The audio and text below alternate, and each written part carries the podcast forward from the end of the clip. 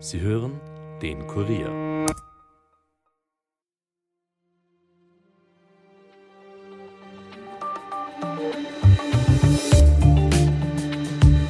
Die Videos von einem brennenden Flugzeug, das Richtung Boden stürzt, ist gestern durch sämtliche Medien gegangen. An Bord des abgestürzten Fliegers ist niemand geringerer als Wagner-Chef Jewgeni Prigoschin gewesen. Der ist in Ungnade gefallen, weil er mit seiner Söldnergruppe Wagner einen Marsch gegen Moskau gewagt hat. Zwar ist der rasch unterbunden worden und man hat Prigoschin und seinen Mitstreitern zugestanden, nach Weißrussland zu gehen, aber schon immer war für Beobachter klar, dass das für Prigoschin wohl nicht gut ausgehen kann. Jetzt ist er mutmaßlich bei einem Flugzeugabsturz ums Leben gekommen, auch wenn die offizielle Bestätigung noch aussteht. Doch wie geht es jetzt weiter mit Wagner? Was bedeutet der Tod Prigoschins auch für sein Imperium und ist der russische Präsident Wladimir Putin jetzt stärker denn je in Russland? Fragen, die uns heute der Experte Gerhard Mangold von der Universität Innsbruck beantworten wird. Mein Name ist Elias Nordmessnig und ihr hört den Daily Podcast des Kurier. 2018 ist Wladimir Putin bei einem Interview gefragt worden, ob er vergeben kann. Ja. Aber nicht alles, hat Putin geantwortet. Nachfrage, was ist unverzeihlich? Antwort Putins, Verrat. Und es war ein Verrat, als Jewgeni Prigoschin beschlossen hat, seine Wagner-Truppen gegen das eigene Land zu richten. Zwei Tage lang hat der Putschversuch die Welt in Atem gehalten. Dann ist der Spuk überraschend schnell wieder vorbei gewesen und Prigoschin von der Bildfläche verschwunden. Erst wenig später erst in Weißrussland und zuletzt in Afrika wieder aufgetaucht. Aber exakt zwei Monate später stirbt Prigoschin und mit ihm gleich sein Stellvertreter und weitere wichtige Wagner-Führungskräfte bei einem Flugzeugabsturz, eine halbe Stunde außerhalb von Moskau. Auf den Videos sind Rauchspuren einer Flugabwehrrakete zu sehen und auch bei den Trümmern am Boden sind laut Militärbloggern Raketenteile zu sehen. An einen Unfall glaubt im Westen keiner. Dazu passt auch, dass die russische Flugaufsicht extrem rasch bestätigt hat, dass sich Jewgeni Prigoschin an Bord des abgestürzten Privatjets befunden haben soll. Der Absturzort ist in unmittelbarer Nähe eines Raketenlagers des Militärs, von wo auch Luftabwehrraketen abgeschossen werden können. Und Augenzeugen berichten von zwei Explosionen, bevor es zum Absturz gekommen sein soll. In den Telegram-Kanälen, die der Wagner-Gruppe nahestehen, wird der Tod Prigoschins dann bestätigt und gleichzeitig vereinzelt auch zur Erhebung gegen Moskau aufgerufen. Doch wie konnte es so weit kommen? Was bedeutet der Tod Prigoschins für die Wagner-Gruppe und was für Russland? Und hat Putin wieder einmal sein gnadenloses Gesicht gezeigt? Dazu begrüße ich jetzt Gerhard Mangold von der Universität Innsbruck bei mir. Herr Mangold, herzlich willkommen. Guten Tag. Herr Mangold, was bedeutet der Tod von Jewgeni Prigoschin und auch seines Stellvertreters Dimitri Utkin für die Wagner-Gruppe? Nun, die mutmaßliche äh, Ermordung dieser beiden Personen, auch des Sicherheitschefs von Prigozhin, Valery Shikalov, bedeutet, dass die Gruppe Wagner nicht völlig, aber doch zu einem großen Teil enthauptet ist, führungslos ist. Und es gibt gewissermaßen keinen natürlichen Nachfolger, dem die Wagner-Kämpfer so loyal gegenüberstehen würden, wie sie das Prigozhin gegenüber waren.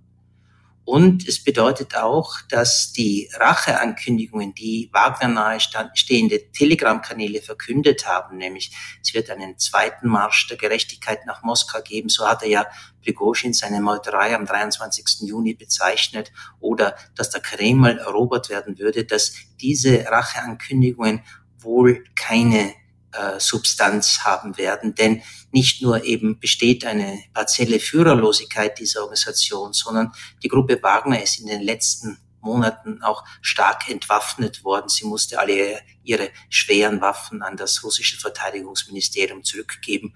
Also Wagner hätte, wenn es erneut eine Meuterei versuchen würde, bei weitem nicht mehr die militärische Stärke wie vor zwei Monaten. Das heißt, ein Marsch Richtung Moskau ist äh, aus Ihrer Sicht unrealistisch. Ähm, hat es bei Wagner nicht irgendeinen Plan gegeben, was zu tun sei, wenn Prigoschin äh, sterben könnte? Es muss ja doch naheliegend gewesen sein, dass äh, Prigoschin äh, auf einer, äh, so, so, so hart es klingt, Abschussliste steht.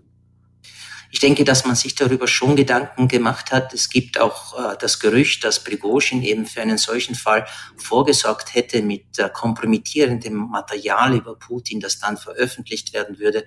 Das müssen wir abwarten. Aber es war schon klar, als Prigozhin noch lebte, Wagner ist nur noch ein Schatten seiner selbst, jedenfalls in Russland und in der Ukraine, wo Wagner überhaupt zu kämpfen aufgehört hat. Äh, in Afrika war das weitgehend noch anders und die große Frage wird eben sein, was machen jetzt die tausenden Söldner, die sich in Russland und Belarus aufhalten? Äh, wird es einzelne Gewaltausbrüche geben, Zwischenfälle geben? Auszuschließen ist das keineswegs. Es gibt ja auch immer noch eine gewisse Sympathie in Teilen der russischen Bevölkerung für diese Gruppe, aber wirklich eine gefährlich werdende, für Putin gefährlich werdende Meuterei erwarte ich mir nicht mehr. Mhm. Sie haben es bereits angesprochen, noch äh, zu 100 Prozent bestätigt ist der Tod noch nicht. Es werden noch DNA-Analysen abgewartet ähm, und schon gibt es Verschwörungstheorien. Die eine haben wir schon angesprochen, dass es einen, einen Masterplan gäbe. Es gibt auch äh, Theorien, dass der 62-Jährige gar nicht beim Borden der Maschine gesehen worden sei, dass er auch so wie Putin mehrere Doppelgänger hätte und auch mehrere Pässe, ist eine Verschleierungsaktion, um von der Bildfläche zu verschwinden von Prigozhin. Ist das völlig auszuschließen? Nein, völlig ausschließen im engeren Sinne dieses Wortes kann man das nicht. Und es gibt diese äh, Behauptung von manchen in Russland, von vielen Telegram-Kanälen in Russland, dass das alles nur inszeniert worden sei, um Prigozhin das Untertauchen zu ermöglichen. Ausschließen können wir das nicht. Für sehr plausibel halte ich es allerdings auch nicht. Aber selbst wenn wir jetzt von offiziellen russischen Behörden an, Angaben hören werden, dass man die DNA von Prigozhin verifiziert hat und Prigozhin also tatsächlich gestorben ist, dürfen wir diesen Angaben auch nicht vertrauen. Wir werden vermutlich nie mit Sicherheit wissen, dass Prigozhin tot ist, aber die Wahrscheinlichkeit, dass er umgekommen ist gestern, die ist schon sehr hoch. Ich würde auch noch gern zu dem Unfall oder zu dem Zwischenfall gestern noch ein paar Fragen stellen. Man hat auf Videos gesehen, dass da es äh, schon Rauchspuren einer Flugabwehrrakete zu sehen waren. Kann es sein, dass sich dort eine Flugabwehr unabsichtlich gestartet hat und äh, dass das Ganze sozusagen ein bedauerlicher, wenn auch sehr für Putin glücklicher Zufall ist? Auch das ist nicht mit Sicherheit auszuschließen. Dazu sind wir einfach nicht in der Lage, weil wir nicht beweisen können, dass es so nicht gewesen ist. Wir können auch nicht beweisen, dass es nicht doch ein technischer Defekt war. Wir können auch nicht beweisen, dass es äh, nicht doch ein Pilotenversagen war. Aber die Umstände äh, dieses Ereignisses, die Vorgeschichte dieses Ereignisses legen dann doch sehr nahe, dass es sich wohl nicht um einen Zufall oder um ein technisches Gebrechen gehandelt hat, auch wenn wir es nicht mit Bestimmtheit sagen können, die wahrscheinlichste Erklärung ist schon ein Auftragsmord. Mhm.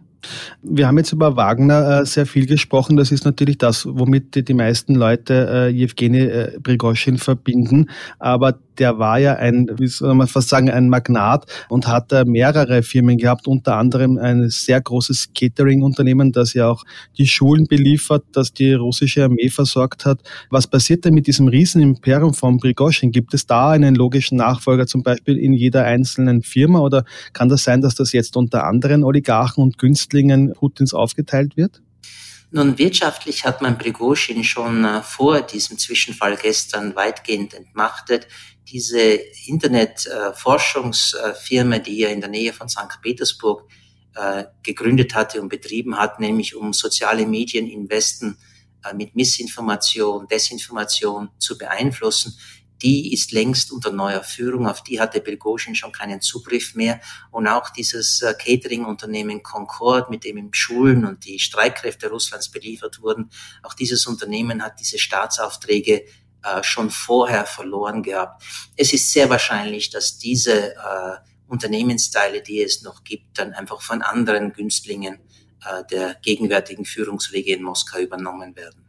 Und noch einen letzten Satz äh, zur Wagner-Gruppe. Ist es denkbar, dass äh, Wagner-Söldner jetzt äh, in die reguläre russische Armee integriert werden, in die belarussische Armee eventuell auch, oder sozusagen, dass es hier eine neue Söldnergruppe aufgestellt wird unter neuer Führung, weil die Söldnergruppe Wagner hat ja für Russland sehr gute Dienste geleistet in den letzten Jahren.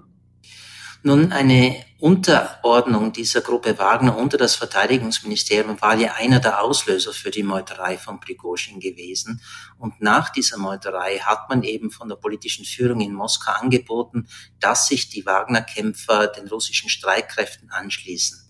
Wenn die Berichte glaubhaft sind, die vorliegen, dann ist das in einem sehr geringen Ausmaß nur passiert. Also es ist schon eine Frage, was mit diesen Tausenden noch immer recht gut bewaffneten, jedenfalls sehr gut ausgebildeten Soldaten passieren soll, was sie in Zukunft machen werden.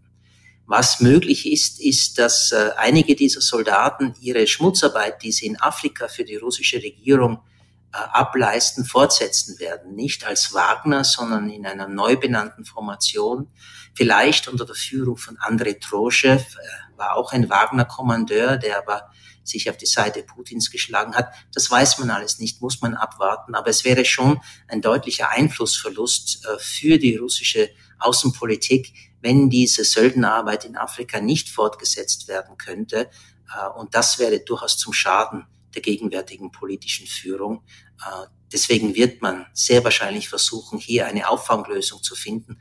Ob das gelingt, vor allem ob das mit Wagner-Kämpfern gelingt, das bleibt abzuwarten, ist derzeit einfach nicht zu sagen. Wir haben bis jetzt noch nicht über Wladimir Putin geredet äh, oder nur angeschnitten. Warum hat sich Wladimir Putin bis jetzt noch nicht äh, zu dem Zwischenfall geäußert oder auch bestätigt, dass Prigozhin tot ist? Und was bedeutet das jetzt für Wladimir Putin persönlich, dass Prigozhin nicht mehr im Leben ist?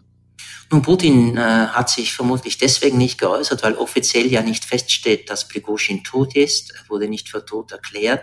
Äh, es ist nicht einmal bewiesen, dass er an Bord war und Putin wird deswegen das Ganze nicht kommentieren, wie gesagt, weil es nicht belegt ist. Irgendwann wird er es kommentieren und wird das äh, wahrscheinlich bedauern, äh, ohne dass man ihm das wirklich abnehmen könnte.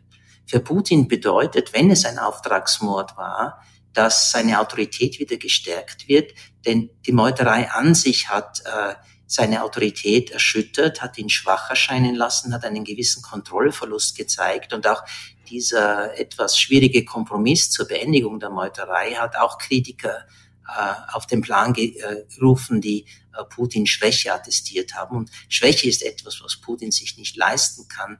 Und ich habe damals in Interviews schon gesagt, wenn Putin äh, diese Schwäche, die ihm zugeschrieben wird, überwinden will, dann muss er Prigozhin liquidieren, so wie er jeden Verräter liquidiert hat oder zu liquidieren versucht hat in den letzten 20 Jahren. Mhm. Es gibt ja auch äh, ein Interview, das jetzt wieder kursiert, wo Putin gefragt wird, ob er vergeben könnte und er sagt ja, bei fast allem, aber nicht bei Verrat. Zeigt das auch, wie sehr Putin an Werten wie Loyalität hängt und wie, wie schwer für ihn ein Verrat ist, dass er das nicht akzeptieren kann? Loyalität ist gewissermaßen das oberste Prinzip äh, in der Personalrekrutierung von Wladimir Putin. Qualifikationen, Expertise sind sehr viel weniger wichtig, aber äh, aufrechte und immer wieder demonstrierte Loyalität sind die Schlüsselerwartungen, die Putin an seine Führungsmitarbeiter hat. Und er hat natürlich auch eine, eine Art Gruppendenken, was jetzt die Nachrichtendienste anbelangt. Äh, man will Verräter in den Nachrichtendiensten eben nicht dulden. Man will sie ausschalten. Man hat das bei Alexander Litvinenko 2006 erfolgreich gemacht. Man hat es bei Sergei Skripal 2018 erfolglos versucht und eben auch Prigozhin wurde von Putin als Hochverräter bezeichnet und deswegen ist es schon sehr wahrscheinlich, dass der Mann, der dies angeblich nicht verzeihen kann, hinter diesem Mord steht. Es ist ja interessant gewesen, dass äh, Putin Prigozhin sogar noch zu einer Aussprache gebeten hat, dass er, wie Sie gesagt haben, sehr viele irritiert hat. Der Zeitpunkt des Todes von Prigozhin wäre sozusagen genau zwei Monate nach der Meuterei. Ist das auch ein symbolisches Datum? Glauben Sie, dass da mehr dahinter steht und dass Putin einfach sich auch Zeit gelassen hat, bis er auch vielleicht äh, den Moment findet, wo er auch nicht nur Prigozhin, sondern auch seine Stellvertreter sozusagen mit, mit einem Streich äh, erwischen konnte? Es kann sein, dass es mit diesem zweimonatigen Jubiläum unter Anführungszeichen zusammenhängt, aber wirklich viel dafür wetten würde ich nicht. Es war wahrscheinlich diese Konstellation, dass fahrlässigerweise Prigozhin, Tschekalov und Utkin gemeinsam in einem Flugzeug waren, äh, was dann den Ausschlag gegeben hat, jetzt dieses Flugzeug zum Absturz zu bringen und weniger das Datum. Wie wird denn Prigozhins Tod in den russischen Medien und in Russland gesehen und gedeutet? Ist es dort so, dass, das, dass da vielleicht auch wieder westliche Geheimdienste für so etwas verantwortlich gemacht werden? Nun, es gibt äh, schon verschiedene Äußerungen von kremlnahen Politologen oder Journalisten, die sagen, der Westen könnte dahinter stecken, die Ukraine könnte dahinter stecken. In den Staatsmedien äh, werden solche Spekulationen zugelassen, aber so ausführlich, wie man sich das erwarten würde, berichten die Staatsmedien auch gar nicht über dieses Ereignis. Und natürlich ist dort keine Stimme zu hören, die eine Täterschaft der politischen Führung selbst nahelegen würde. In der Bevölkerung hatte Prigozhin vor der Meuterei durchaus an Sympathie gewonnen, durch die Meuterei einiges an Sympathie wieder verloren.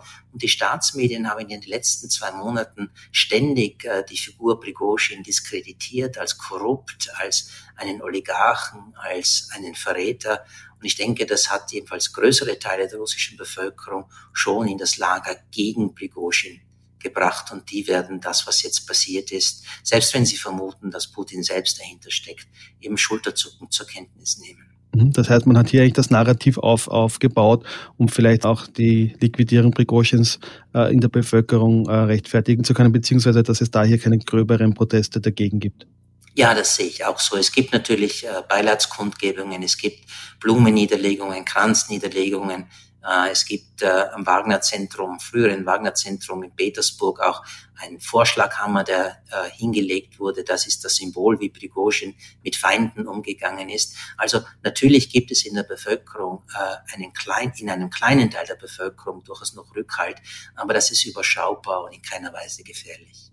Ich will zum Abschluss gerne nochmal zum Ukraine-Krieg zurückkehren. Was bedeutet denn das jetzt auch für den Krieg? Die Wagner-Söldner waren ja dann doch äh, zum Beispiel im Raum Bachmut sehr essentiell für den Fortschritt der russischen Armee, haben das an vorderster Front gekämpft. Könnte denn das den Krieg irgendwie entscheidend beeinflussen, dass jetzt Wagner in der Form nicht mehr existiert? Nicht wirklich, denn Wagner kämpft schon seit zwei Monaten nicht mehr in der Ukraine. Prigozhin hatte gemeint, wir, wir werden an dieser Schande, gemeint hat er, die russische Kriegsführung nicht mehr teilnehmen. Also die russische Armee hat diese Unterstützung durch Wagner eben schon seit zwei Monaten nicht und jetzt eben weiterhin auch nicht. Es ist aber so, dass es auch noch andere russische Militärfirmen gibt, die in der Ukraine tätig sind, äh, die Verbindungen zum Staat haben. Also völlig ohne private Söldner kommen die russischen Kampfhandlungen in der Ukraine ohnehin nicht aus. Wagner ist schon länger weggefallen und deswegen wird es jetzt keine wirkliche Bedeutung für den Verlauf des Krieges haben. Glauben Sie, dass dadurch jetzt die militärische Führung wieder mehr geeint ist, weil man konnte eben bis zu dem Putin ähm, schon sehen, wie uneinig die militärische Führung im Osten der Ukraine war? Nun, es hat einige Säuberungen in der Generalität gegeben. General Judin, General Surovikin, die wurden von ihren Ämtern abberufen. Äh, kleinere, äh, weniger prominente Kader wurden auch ausgetauscht. Und natürlich gibt es noch immer äh, Generäle in der russischen Armee, die ihre Karriere eben nicht dem Verteidigungsminister Shoigu und dem Generalstabschef Gerasimov verdanken, sondern deren Vorgängern. Und die bleiben in Distanz zur äh, zivilen und militärischen Führung des Verteidigungsministeriums. Das wird auch weiterhin so bleiben. Aber jedenfalls ein Großkritiker ist äh, ebenfalls nun vernichtet. Prigozhin, der sich an Shoigu und Gerasimov abgearbeitet hat, rhetorisch, ist nicht mehr. Und auch ein anderer Rechtsnationalist, der diese beiden sehr vehement kritisiert hat, Igor Girkin mit dem äh, äh, Kampfnamen Strelkov, ist seit einigen Wochen in Haft. Also es wurden die Widerstände, die es gibt, äh, gegen die jetzige Militärführung schon deutlich geschwächt. Nicht völlig beseitigt, aber geschwächt. Ist Putin zu diesem Tag stärker denn je? Ich würde nicht sagen stärker denn je, aber seine Autorität ist wieder stabilisiert. Aber die Frage ist, wie lange? Ähm, das kann schnell wieder in eine andere Richtung gehen. Dann nämlich, wenn der Kriegsverlauf in der Ukraine für Russland ungünstig äh, sich zeigen wird in den nächsten Monaten, wenn die ukrainische Sommeroffensive, die bislang nicht wirklich erfolgreich war, dann doch noch erfolgreich sein sollte, dann werden diejenigen zunehmen, die äh, immer schon kritisiert haben, dass Putin diesen Krieg zu rücksichtsvoll führt, zu zögerlich führt, dann werden die Stimmen derer zunehmen, die sagen, ist es denn alles an Kosten wert, was uns dieser Krieg eingebracht hat für ein äh, möglicherweise sehr begrenztes äh, militärisches äh, äh, gelingen in, in der Ukraine. Also es hängt vom Kriegsverlauf in der Ukraine ab, wie lange Putin nun wieder etwas stabiler im Amt ist, als er das in den letzten zwei Monaten gewesen ist. Herr Mangott, vielen Dank für das Gespräch. Sehr gerne. Das war es für heute von mir. Noch einen schönen Tag. Ton und Schnitt von Dominik Kanzian. Wenn euch der Podcast gefällt, abonniert uns auch auf Apple Podcasts oder Spotify und empfehlt uns euren Freunden und Bekannten. Bis bald, passt auf euch auf. Elias Mesnik, over and out.